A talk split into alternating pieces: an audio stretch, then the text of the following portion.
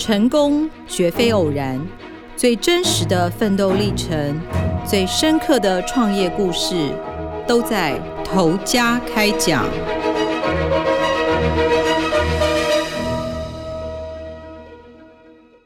各位听众，大家好，欢迎收听由静好听与静周刊共同制作播出的节目《头家开讲》，我是财经人物组记者吕明杰。烧肉在台湾很受欢迎哦，几乎每一个人都有吃过。那今天要跟大家说的故事呢，是在台湾已经开了十五年的胡同烧肉，可能很多人都有吃过啦，因为他们的分店呢几乎是全台湾都有开，北中南都有。那其实现在已经是一个餐饮集团了，叫做菊宴国际，董事长叫吴念中。今天要聊聊他白手起家的故事。菊宴旗下呢，其实有胡同烧肉冻、茶饮品牌贾贾、胡董牛面所和代理的品牌，像是日本一换拉面、台北鸟喜等等。那最近呢，它最新开的呢是胡同里的宽巷子，是今年年初开的，是一家无菜单料理。而且今年在疫情的期间哦，他不到半年就开了两家店，其实非常厉害。而且他的股东之一呢是相机代工大厂能帅集团，但是他跟能帅呢都非常的低调，没有多谈这件事。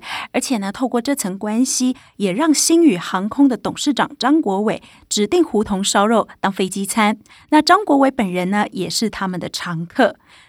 拥有这么多厉害的餐饮品牌啊，让人很难想象，十五年前吴念中踏入餐饮业的时候呢，其实是一个门外汉。那为什么他会开烧肉店呢？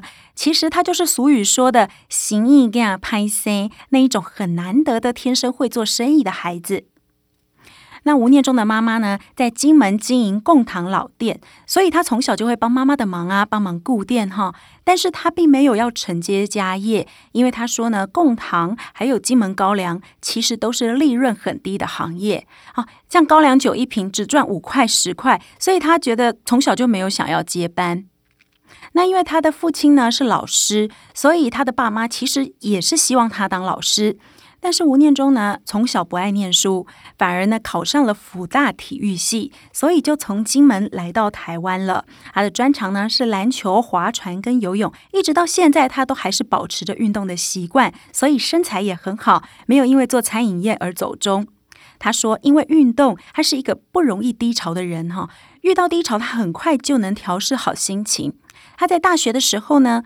暑假很多大学生都是去打工嘛，他就想到说：“诶，我要包下外面的好几个游泳池，然后找学弟妹来当教练，开课招生。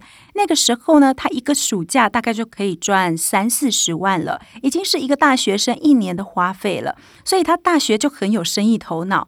那当时他自己呢，也在健身中心兼职当教练。所以他毕业之后呢，那个健身中心开了一个主管的缺。”他就很勇敢的投了履历，那那个时候他一个月要负责的业绩是四百多万哦，你能想象这是一个大学刚毕业的新鲜人，他就敢扛这样的业绩吗？所以从这一点就可以看得出，吴念中其实是一个很勇于挑战自己的人哦。一个二十出头岁的大男生，他有没有达到业绩标准呢？答案是还真的有诶。因为他其实是一个很懂得观察客人的人，因为从小家里开店的关系吧，他很会观察客人的需求。比如说，客人只有早上才会来，然后你卖他全天的课程，他当然就不想买嘛。那那时候的业务，因为几乎都是健身教练，他就会叫教练呢，先跟客人当朋友，免费教他练嘛，那培养信任再说。所以他每个月的业绩几乎都达标，做了大概半年吧，然后健身中心就因为经营不善就倒闭了嘛，所以他就失业了。他的爸妈当然就很担心啊，就很希望说他可不可以再回金门当老师这样子，但是他是直接拒绝哦，因为他从小呢就被人家叫小开少爷，他其实很不喜欢那种称呼，觉得好像是靠家人的感觉，所以当时他瞒着爸妈留在台北选择创业哦，一直到他开了胡同的第五间店，他爸妈才知道他创业。那胡同呢，其实是当时他的一个大学同学跟一个室内设计师想合伙开烧肉店，所以他们一起创业的。因为呃，这个大学同学跟设计师以前是在干杯工作的，就想出来自己创业嘛。那吴念中又失业啊，所以三个人就一起在东区开了第一间胡同。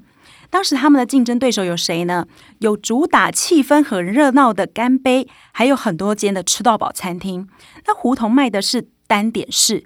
他很勇敢，客单价那个时候就比当时的干杯还贵两百到三百元，而且他的牛肉呢也只用美国最高的 Prime 等级，也首创了帮客人烤肉的吧台式座位，可以增加跟客人的互动。他改变了很多的服务观念哦，例如以前烧肉店是不会帮客人开门的，那现在客人一进门呢，他规定员工一定要冲过去开门，然后呢帮客人拉椅子，这样就座之后呢，也不要让客人点太多菜。好吃再点，就让客人压力没有那么大。上菜前呢，他也会依据客人的口味啊调整咸度。所以上肉之前，他们很有名的呢是师傅呢一定会上演一招撒盐秀，就是手拿着盐罐呢，隔着大概七八十公分撒盐。这不是在耍花招，是为了让盐巴均匀的分布。那三个老板里面呢，只有他是。没有什么餐饮经验的，因为设计师只负责做室内装潢设计而已，所以一开始他被分配到的工作呢，就是刷烤网。但是吴念中这个人很好强，他总是在下班前就把烤网刷完，这样隔天一上班，他就可以到前台学别人怎么处理食材。所以那个时候他刷烤网也刷出心得哦，他发现诶，这烤网为什么每一片都这么难刷，都要刷这么久？所以后来呢，他就规定员工每烤一道菜就要换一片烤网。那除了是让菜色之间的味道不混淆，也减少烤网焦黑的机会。那因为现在量大了嘛，所以他们刷洗的工作是外发出去的。所以其实每多换一片烤网，成本就会提高。但是他现在还是坚持这样的做法，所以也很大的提升了客人的好感度。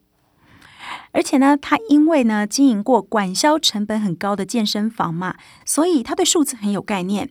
他对每一家店的大小都是有精算过效益的。他精算出每间烧肉店最佳的平数大小是二十到三十平，这个大小店长比较好雇一家店，人事跟租金的成本也不用太高，所以整体的氛围也很好掌握。那当胡同烧肉成长到一定店家数的时候呢？有一次，他和他的太太到北海道呢，吃到了当地很有名的一家拉面，叫做一换拉面。那他的太太很喜欢嘛，所以就鼓励他呢代理进台湾。他就开始想办法要接触对方啊，但是一开始都吃闭门羹。嗯，可能因为对方也很忙嘛。那后来他是怎么打动日本人的呢？他是请翻译用毛笔写了一封手写信给对方哦，对方才点头跟他面谈。因为比较传统的日本人呢，会觉得手写信很有温度，很有诚意嘛。但是光是要合作，两方也来回讨论了一年哦，店才开成。因为日本人对细节很讲究，他从开店的位置、店的大小都非常在意，然后也规定很多的食材呢，包括甚至是熬煮汤头的这个甜虾虾头，都要从北海道空运，坐飞机来台湾哦。所以吴念中就觉得很感叹了，谈越久的代理品牌呢，通常活越久，因为一换拉面到现在都还是开着的啦。那结果谈两天搞定的呢，很快就挂了。怎么说呢？因为后来呢，其实他引进了很多的日本餐饮品牌，有些是透过股东的人脉关系的嘛，像是福冈的博多华味鸟，这是鸡肉火锅；札幌的嘎拉库汤咖喱，还有神户的吉兵卫猪排盖饭，还有金泽的一家很有名的菠萝面包。这家名字很长哈，叫做世界第二好吃的现烤冰淇淋菠萝面包。好，这些日本品牌。那不过现在只剩下一换拉面跟呃一家台北鸟喜串烧店是连续十年获得日本米其林一星的串烧店还在经营而已。他自己分析呢，可能是因为嗯日本品牌有热度，但是尝鲜完之后，台湾人的选择太多了，台湾人口又少，所以热度很快就消失。那讲到这一段收店的经历哦，其实他说，嗯，他不会陷入低潮太久，他是一个不会忧郁的人，所以他不会局限说自己不再谈代理，只要能够从这些失败经验里面吸取教训，他下次就能够改进。他是一个很乐观、很正向的人。那为了要壮大集团的市场，其实他也不只是代理品牌啦。后来呢，他也把胡同开到了海外，像是现在在大陆就有十家分店。那菜单也会跟着接地气哦，像上海店就有烤猪脑、因为他说上海人啊莫名其妙的就很喜欢吃猪脑，香港店呢就有活海鲜，那他自己也推出一些自创品牌，像是胡同烧肉冻。茶饮品牌假假，那牛肉面店胡董牛面所，哦，那其实他是因为知道餐饮业呢最容易遇到的问题就是流动率高，留人很不容易，所以他很鼓励内部创业，像是胡董牛面所就是内部员工创业的。那接下来他即将开放加盟的胡同里的宽巷子呢，也是，那他也欢迎员工加盟。在采访过程中呢，其实印象最深刻的是他跟员工之间的感情。像是在巡视中央工厂的时候，他会直接喊他们的厂长胖子，因为那个厂长已经在菊宴工作了十年。那厂长就有提到啊，老板从很早开始哈调薪就很大手笔，每年几乎都会加薪，大家是不是很羡慕？而且幅度大的有五到八千元哦，所以离职率不高。他十年以上的资深员工，现在至少是有二十几个的。那吴天中也大方的会让这些主管阶级的员工认股，甚至他看到哈厂长。嗯，从以前到现在胖了快五十公斤，还拿了游泳券给他，要逼他去游泳。这样，他跟厂长说，菊燕这个企业呢是要长久发展的，他很怕厂长没有办法跟他共患难到以后，还蛮幽默的。所以他以前呢会在公司定一个运动日，就是规定全员工要一起运动。那一天呢，他们就会租一个场地给大家打篮球啊、打羽球这样子，甚至下班的时候，员工也会约他去游泳或打篮球。可以看得出来呢，吴念中很念旧重情啦，他是一个专一到让你很难以置信的人。像是他的太太呢，就是他从十八岁高中的时候交往到现在的。那尤其是上了大学，两个人一个在台北念大学，一个在台中，也没有分手哦。像这样专情的人，真的现在打着灯笼都找不到了。那尤其是吴念中呢，是一个算蛮帅的老板。我同同事看过他的照片，都说在董事长里面算是帅的。四十岁很年轻，身材又好，又是成功的企业家，这样子。所以，因为这样的条件，你就更显得他的专一很难得哈。那供应厂商呢，也罕见的是几乎没有换过，这更难得。